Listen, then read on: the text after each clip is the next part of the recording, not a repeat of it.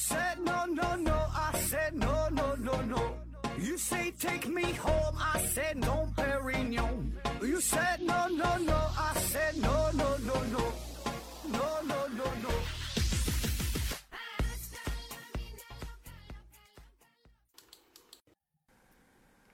拼命探索，不计后果。欢迎您收听《思考盒子》，本节目由喜马拉雅平台独家播出。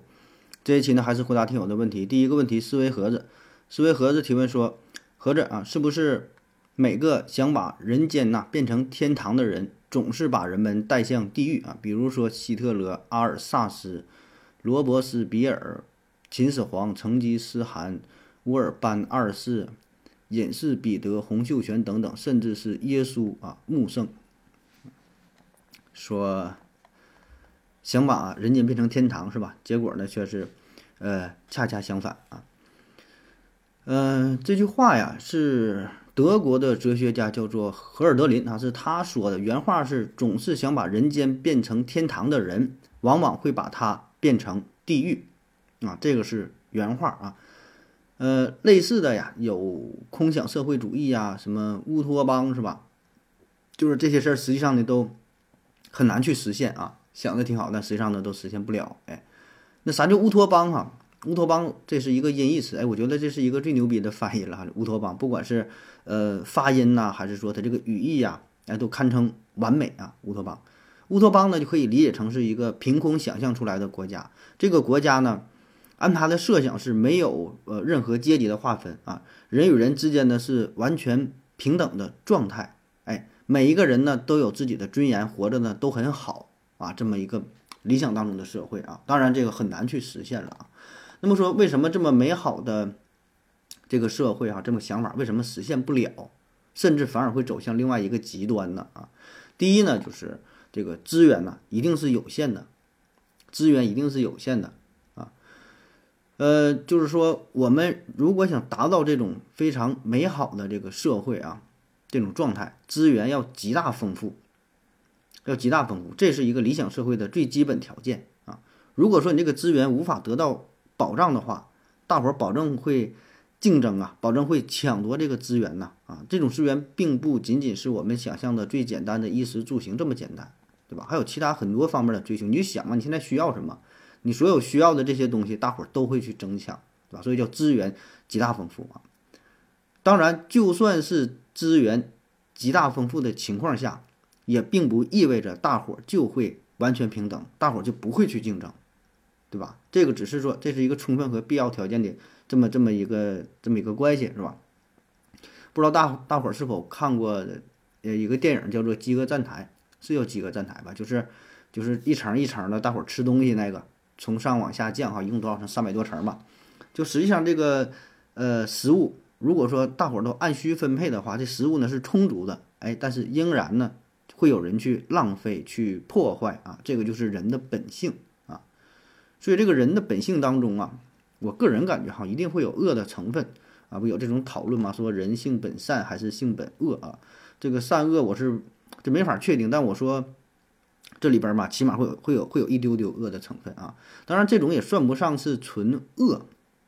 呃，怎么说呢？只是一种，就是说破坏性啊，或者说是向着熵增的方向去发展，总之吧，就是人一多了之后吧，就啥样人都有，哎，总有人呢会想着去打破规则啊，就一个人觉得孤独，两个人呢产生斗争，三个人呢就会出现政治，啊，人他就是这样，人一多了，我跟你说，真是林子大了，啥鸟都有啊，所以一旦有第一个人打破了这种理想社会的这种平衡的状态啊。那么这个整体就会向着不可控的方向发展下去，啊，这个有点类似于破窗原理啊，因为，呃，这个理想社会嘛，它是一个没有等级的，没有管理者啊，所以一旦有了一点点儿这个破坏之后，那么后边就完全失控了，对吧？没有管理者呀，那你觉得这个社会它能向好的方向去发展吗？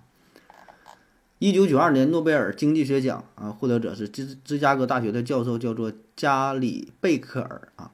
他呢曾经提出过这样一个观点，他说：第一啊，经济学家假设啊，所有人都是自私的，也就是追求效用最大化。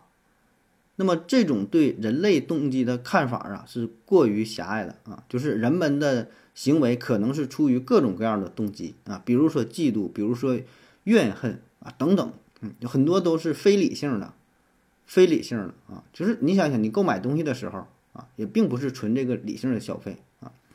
另外一个观点呢，就是虽然，呃，在许多领域。劳动生产率的提升带来了物质产品的丰富，但是有一种资源永远是稀缺的，那就是时间。时间永远是有限的，对吧？每个人的时间一天只有二十四小时，这个是稀稀缺的，所以这个乌托邦永远不会来临，因为稀缺性不会消失。下一个问题，思维盒子提问说：如果呀，公海里探出了一个巨型油田，会怎么样啊？谁有开采权？呃，下面东东服饰回复说：呃，都是商量好了。谁去探哪一片儿啊？探到谁探到了算谁的啊？说这个公海当中啊，看到了，探到了这个一个小岛是吧？然后这玩意儿算谁地啊？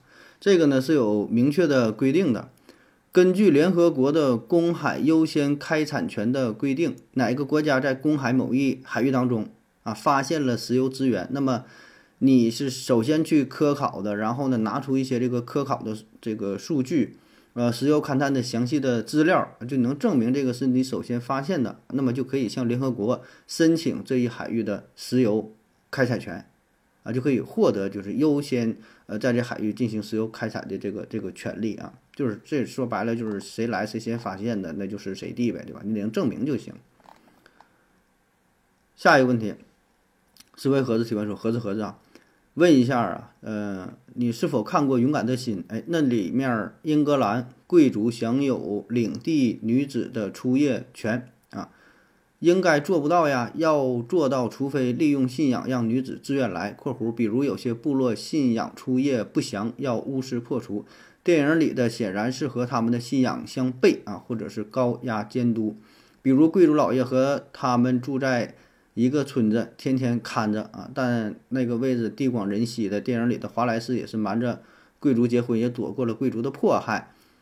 呃，那么这种法令除了加大仇恨，很难使得贵族得到利益哈。为什么要这样去统治啊？说这个电影《勇敢的心》是吧？呃，这不知道您各位是否看过呀？这是讲的是当年这个苏格兰。苏格兰这个就反抗斗争这个事儿，男主呢是威廉·华莱士，他呢本来是一个非常安分守己的平平常常的一个苏格兰的平民哈。后来呢，呃，英格兰国王爱华爱爱德华二世颁布了一个无耻的规定啊，咱咱说是电影里啊，颁布了一个规定啊，就是说新娘要把自己的初夜献给领主，哎，谁家结婚了，第一天晚上得先去找他去啊。那么很快呢，华莱士的未婚妻。叫梅伦，他呢就遭到了这样的呃侮辱，并且呢是被蹂躏致死。那么华莱士呢就被彻底的激怒了啊，掀竿而起，呃和苏格兰另外一位贵族叫做布鲁斯，他俩呢是结成了联盟啊，率领苏格兰人打退了呃这个英格兰军队的入侵啊。但是好景不长，这个布鲁布鲁斯后来他是出卖了华莱士啊，然后呢华莱士就成为了战俘啊，受尽了。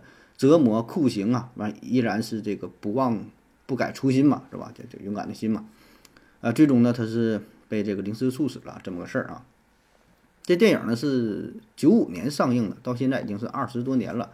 当时上映的时候啊，就引起了巨大的轰动啊。一个重要的原因啊，就是这里边有一些就民民族情绪在里边啊，特别是呢，勇敢的心里边提到了出夜权的问题，哎，就引起了大伙的这个讨论啊。那么这个出夜权。出夜权哈，出夜权，这一看就能明白，对吧？一看就能懂，这啥意思？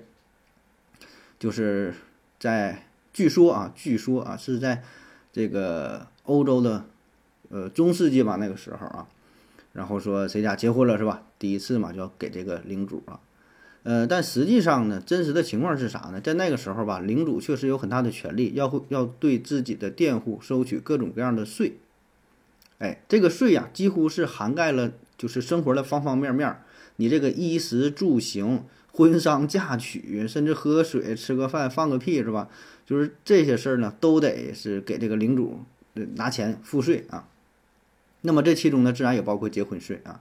啥叫结婚税？就是你那两口子想结婚，那就也得给领主拿钱呐啊。当然有的时候也不是拿钱，你拿东西呗。没有钱，拿一些这个纺织品呐，拿一些食物啊，拿一些肉啊，反正拿点啥东西呗。慢慢的这就。逐渐的固定下来，成为了这叫结婚税啊。作为一种那苛捐杂税啊，这大伙儿保证是对这个极为不满。说我结个婚这么喜庆的事儿，你不给我随点份子，我还得给你拿钱，这他妈是什么世道是吧？但是没有办法，你不交这个税也不行啊。俩人结不了婚，你你不得到一个认可的话，就没有一个公证公证人，没有一个这个官方的认证，哎，这么个事儿。所以呢，只能交这个税啊。那交税，然后交完之后呢，心中又是又是非常的不满嘛啊。那么。在这种情况之下，哎，慢慢的，关于这个出业权的这个说法呢，就出现了啊，就是杜撰出来的。大伙儿对这个不满意，然后恶意的编出了说出业权这个事儿啊，并且呢，以这个呃说唱啊、民谣的形式，逐渐呢在整个欧洲就流传开来了啊。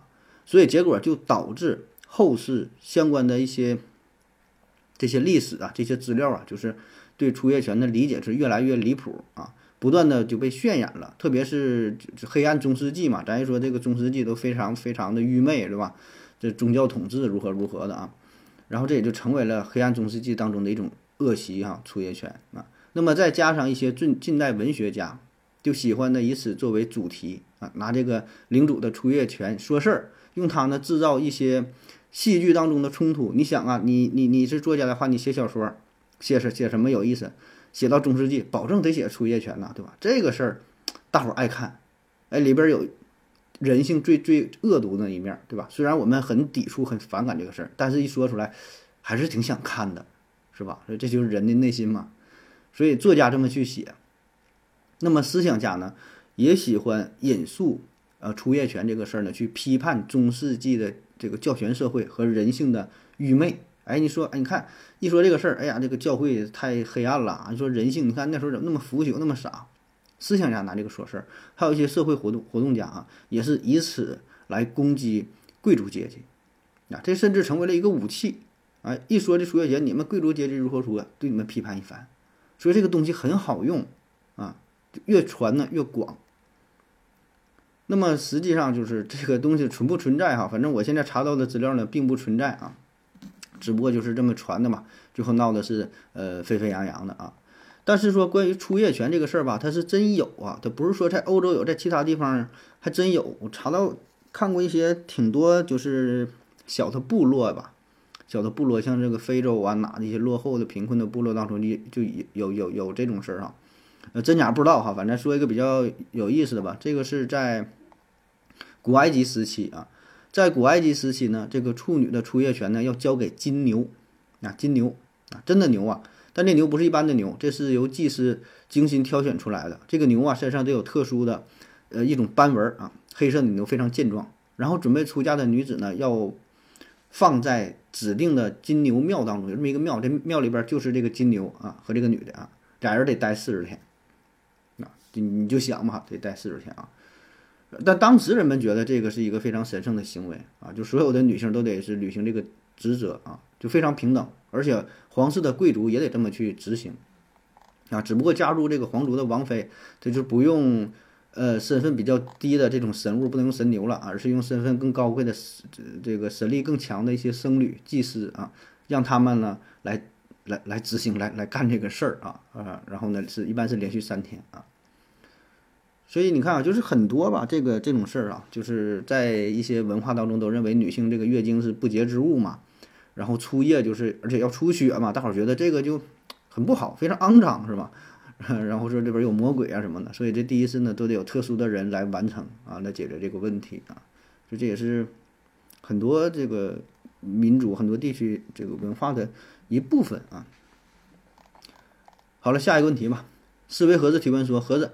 为什么有的评论主播站过啊？W 零儿回复说，呃，说明肯定会在节目里，说明肯定会在节目里回答啊。说这个提问有的我点赞了是吧？这就随机啊，不一定给哪个就点赞了，就没有什么原因。下一个问题，剑随龙五七五六提问说，盒子啊，有问题请教一下，孩子目前是上二年级，老师每天布置作业，很呃布置很多的作业。呃，有些呀都是两遍、三遍的，呃，第二天还要求去检查，可是这些内容啊，孩子确实都已经掌握了，每天还要花很多时间去完成。那么这种情况有没有什么好的办法去解决？而且看孩子做作业挺晚的，挺可怜的。说这个孩子做作业的事儿是吧？非常辛苦啊，这怎么办啊？哎呦，这个可真难啊！我感觉这个几乎是一个无解的问题。你说你这个，就对于老师来说吧，你说他也没有招儿是吧？就是他布置这么多作业，他也不知道哪个孩子会，哪个孩子不会啊，他只能大批量的说大伙儿都这么去做啊。哎呀，真是，那你就不写吧，是吧？就爱咋地咋地吧。这真是没有什么特别、特别、特别细节的这个操作啊。反正我是想不来了。下一个问题，密一刀提问说：何总好，今天呢认识了一个动物，呃，动物的始啊啊，今天认识一个动物叫做始祖兽啊，据说它是地球上一切哺乳动物的祖先啊。我想，既然它是狼和羊、狮子与斑马共同的祖先，如果不考虑战争和瘟疫等。意外因素的话，未来人类的剥削阶级和被剥削阶级会不会进化成两个独立的物种？那这个问题挺脑洞大开啊。K 文晨提问说，啊不，K K 文晨回复说，呃，形成生物学上的生殖隔离啊，起码得有几百万年，也得是几百万年啊为单位啊。你而你所说的这些人类社会现象，放在几百万年的尺度里啊，就是个屁啊。如果真有可能的话，到那时估计老鼠都开始会造宇宙飞船殖民外星了啊！斯维盒子回复说：“应该不会啊，生物学上一样的，而且无产阶级会团结起来推翻剥削阶级啊。”呃，说这个生物进化的事儿啊，他有这么一个想法，他说：“这个剥削阶级和被剥削阶级哈，永远这样下去，会不会成为两个物种啊？”这个问题，它这个呃，这想法就是，反正我是没挺没想到这个点啊。但是我感觉，我感觉这个是两个事儿啊，这一个是生物学的问题，一个是社会学的问题。你这个进化呀，生物进化这生物学的事儿，对吧？压压压迫呀，剥削呀，呃，这个是社会学的问题啊，它是两个不同的问题啊。我觉得啊，这个剥削和被剥削。它与物种的进化关系应该不太大啊，因为那位朋友是直接说到一个关键的问题，就是时间的维度啊。因为生物的进化呀，它是需要一个特别大的时间跨度，你没个几十万年、几几百万年的尺度，这生物它不会有什么明显的变化，对吧？但是咱们这个压迫的话，你说压迫能压迫多长时间？咱就是纵观历朝历代各个国家的这个历史，呃，确实会存在短时间的压迫啊。但是你哪里有压迫，哪里保证就有反抗。不可能长时间的压迫，对吧？你能压迫几百万年，我就觉得不太可能。就几年、几十年、上百年的压迫，也就到头了吧？啊啊，起码我觉得现在就是回回顾历史，应该是这样的。下一个问题，来一笼灌汤包，谢谢啊！提问说，不知道盒子啊，以前聊没聊过女权的话题？哎呦，这可敏感了啊！女权的话题。呃，最近呢，唐山烧烤店打人的事儿挺火的，好多人把这个事儿呢是跟女权联系到了一块儿，其中就看到好多女的评论说，我们不接受男权，我们也不接受女权，我们只是希望平权啊，说男女平等。呃，说难道是我对女权的理解有问题吗？我一直以为女权追求的就是男女平权呐。哎，说这个女女权啊，到底追求的是啥哈？呃，这个女权啊，呃，我觉得这位听友你理解的对呀。这女权说是女权，那实际上就是男女平等啊。女权主义哈，又叫做女性主义啊。定义呢是指的是，呃，以结束性别主义、性剥削、性歧视和性压迫，促进性阶级平等而创立和发起的社会理论和政治运动，在对社会关系进行批判之外，也着重于性别不平等的分析以及推动。呃，性底层的权益、权利与议题，啊，这个是它的这个定义哈。但是这玩意说的确实是咱正常人看不懂啊。总之，我个人的理解啊，女权主义的终极目标就是达到男女平等，各个方面、各个方面都平等啊。嗯，就是说的平权嘛，男女这个完全平等这个权利啊，而并不是说让女性获得比男性更多的权利啊，不是这样，咱追求的就是平等啊。但问题是，就它这个名儿起的不好，你名儿叫女权运动，那个意思就是给人会带来一些误解，感觉你要追求比男性更多的权利，得到更多的照顾一样啊，所以会存在一些误解。每个人对于这个词儿的理解会有存在，会存在很大的偏差啊。而且一说到女权这个问题吧，就相当之复杂，这咱没法过多的去讨论哈，因为这个就很难说清会说清楚，很很容易说一句话就引起了这个大伙儿的误解啊。就是因为每个人对于呃权利平等这个理解都是完全不同的啊。就举一个非常简单的例子啊，比如说咱说坐地铁，地铁上全是人，这个时候上来一个女性啊，年纪也不是特别大，咱说可能就是四十多岁啊，然后呢身体挺健康的。那么这个时候，作为一个男士，你要不要站起来给他让座？哎，你看，面对这个问题，大伙儿的理解那就不一样了啊。有一些人啊，包括男人也包括女人，他们会认为你就不应该让座，因为我们追求的是平等，对吧？男性女性是平等的，所以你不要给我让座，你给我让座反而是侮辱我，对吧？你觉得我很弱小吗？为什么要给我让座，对吧？这是一部分人的观点。然后呢，也有一部分人认认为呢说。呃，那作为男士，应当有这个绅士的风度，应该给女性让座啊。因为什么呢？毕竟从生理结构上来看啊，身体构造构造上来看，男性和女性它是就是不同的呀。女性就是存在着这个生理上的先天性的弱势啊，所以就应该得到相应的照顾，这样才算是平等，对吧？再比如说像专用女性停车位的这个问题，女性停车位。它这个车位会比正常的车位这个大这么一圈儿，啊，那你你说这个事儿对不对？啊，所以这里边它没有是非对错，只有观点与与立场，啊，你你你你你说，这就不能不讲说了啊，咱看下一个问题吧。六道口饭六道口饭袋小王子提问说，清朝的一两银子啊，相当于现在的多少钱啊？一个亲王年薪呐一万两是现在什么水平？呃，思维盒子回复说。按房价算的话呀，当时北京四合院一百多两到两呃到三千两啊，现在呢是几亿啊。然后说按照这个米价算啊，一两银子大概是六百到一千啊，按人力价格算，一两呢可能达到一万元啊。说这个就过去的一两银子，呃，折合成现在的人民币啊，这个是多少钱啊？呃，这有很多人都在研究这个问题啊，比如说。从清朝的小说当中啊，寻找到一些线索，对吧？经常也得有一些描述买东西的情情节，看看他花了多少钱啊。反正总之，大体的思路就是看这个叫购买力啊。所谓购买力，就是咱现在大米多少钱一斤啊？鸡蛋多少钱一斤？猪肉多少钱一斤？清朝的时候买同样这些东西需要多少银子？然后进行一个对比，是吧？那当然，咱要选择一些。咱经常用的比较有代表性的东西，像这个米面油这类的东西啊，比较有代表性啊。像有那些你说买衣服什么的，可能这个差别比较大啊，因为衣服这个价格也是有有便宜有贵的啊。总之就是找一些有代表性的啊。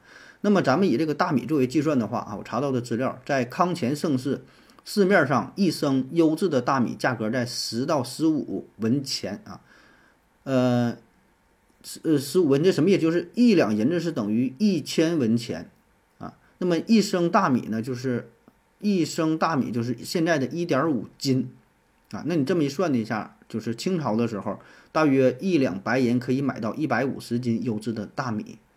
哎，那咱是看看现在的大米啊，现在大米就稍微好一点了啊，呃，优优质的大米呢，大约得五元一斤，对吧？你便宜的也得是两块多三块一斤啊。那是他这里边说的是清朝是优质的大米，咱按五块钱一斤的是吧？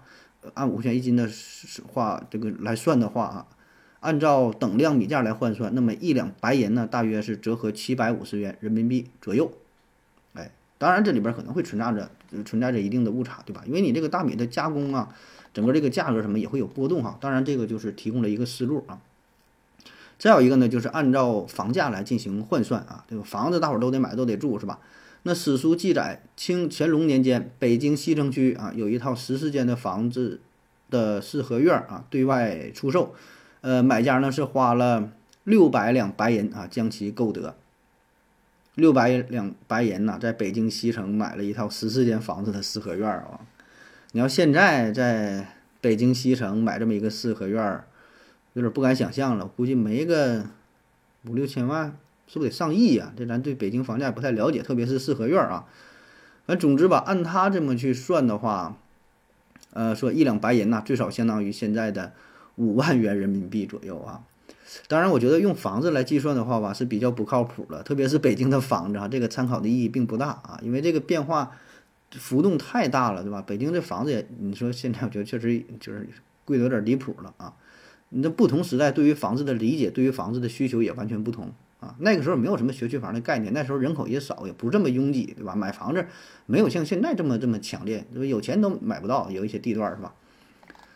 那么还有一个思路呢，就是看看这个一个人的收入啊。咱说你现在一个月，哎，大约啊赚多少钱？过去赚多少钱？可以比较一下啊。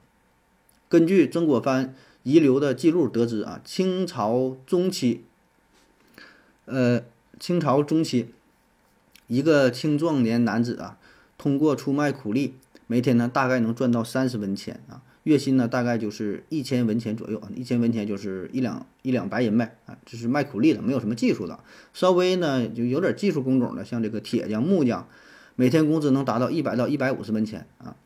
那么这些技术工人呢，他也不是每天都能干活，对吧？这有的时候刮风下雨啥的恶劣环境，对吧？他就出出不了工啊。呃，清朝高级。技工啊，每月收入呢，大概就是在两千文钱左右，就二两白银啊。那么忙活下来一年呢，能够达到这个十两白银，这已经是相当不错了，就是平均来算啊。那么咱对比一下，咱现在的工作哈，你说如果是一般工人的话，技术含量不是特别高的话，可能一个月也就是四五千块钱，这就算算多了，我觉得。稍微有点技术含量的，可能每个月能达到七八千左右啊。反正这样大致一对比下来，清朝中期一两白银呢，大致相当于现在的三千元人民币啊。所以你看，根据这个米价，根据这个房价，根据收入啊，来推算一下，这里边的差别确实是挺大的啊。所以这从另外一个角度也能表明出来，就是不同时代啊，我们对于呃这个物质的追求是不同的，对吧？因为现在房子保证是越来越贵啊，但那吃喝这事儿呢，就就不愁了，对吧？因为这个物质还是相对比较丰富的啊。好了，下一个问问题啊，一阳逮刀提问说：“我在看动物纪录片啊，国外的里面的镜头啊，呃，有这个摄影技术是真是非常到位啊，动物的每个表情动作都拍得非常好，还有动物巢穴内部的活动都非常的清楚，看昆虫的每个动作都十分的清楚啊，不知道别人是多少个摄像机啊？”思维盒子回复说：“我国的摄影技术最强，看看冬奥会抓犯规的运动员啊。”呃，这题主又提问说。那我们的动物世界和什么纪录片有什么拍的非常不错的吗？哈，介绍一下。我平时也不喜欢看一些嘻嘻哈哈的什么爱情综艺节目啊。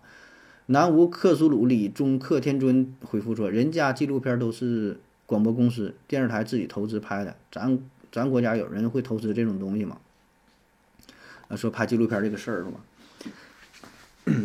拍纪录片这个问题啊，这个呃，确实要求挺高的啊。你看。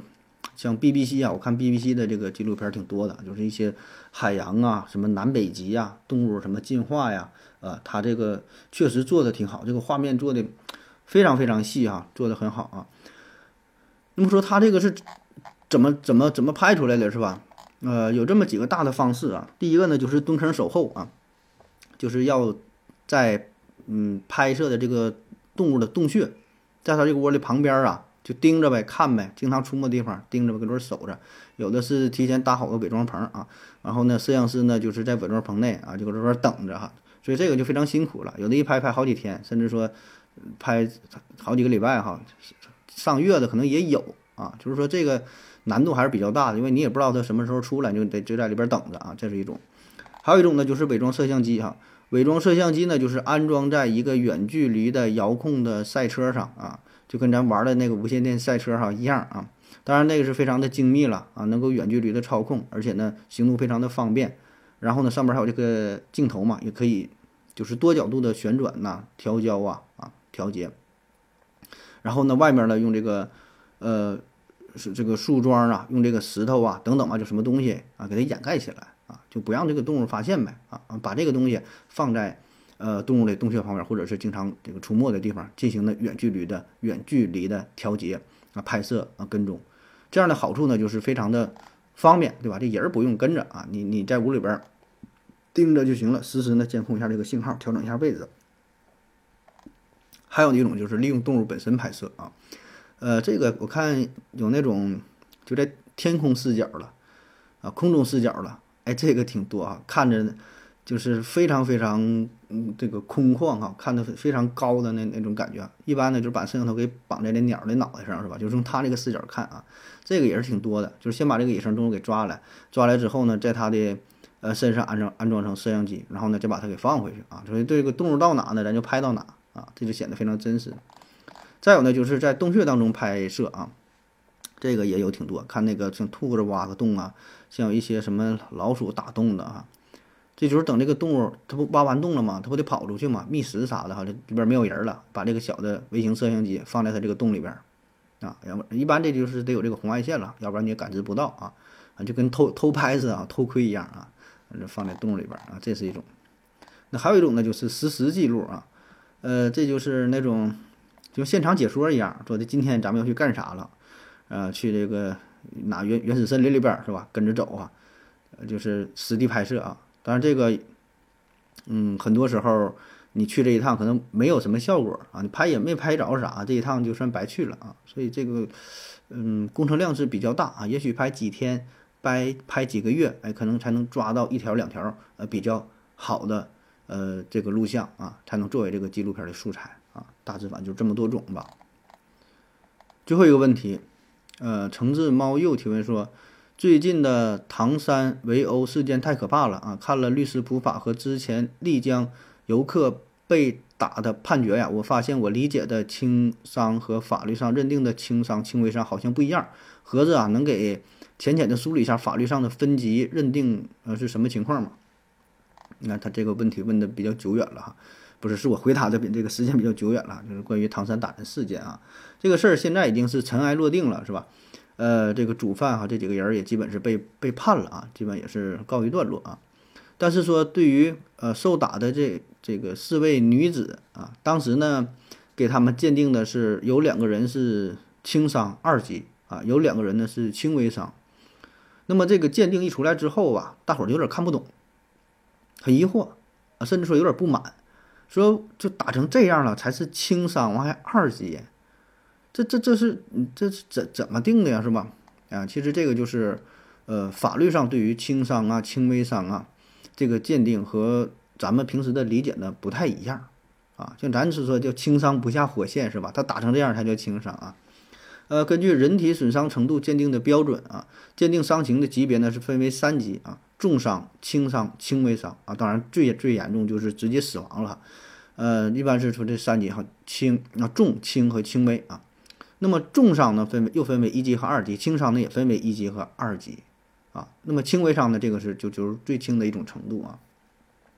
这里边它有一个非常细致的一个表格，啊，就是要求这个标准呢制定的非常细啊。那么什么叫轻伤？简单的说，就是使人体呃使人的肢体或者是容貌损伤，听觉、视觉或者是其他器官功能部分障碍。或者呃其他对于人体健康有中度伤害的损伤，包括轻伤一级、轻伤二级啊。当然他说这些是听不懂了，咱们说几个细节上的东西啊，参考一下。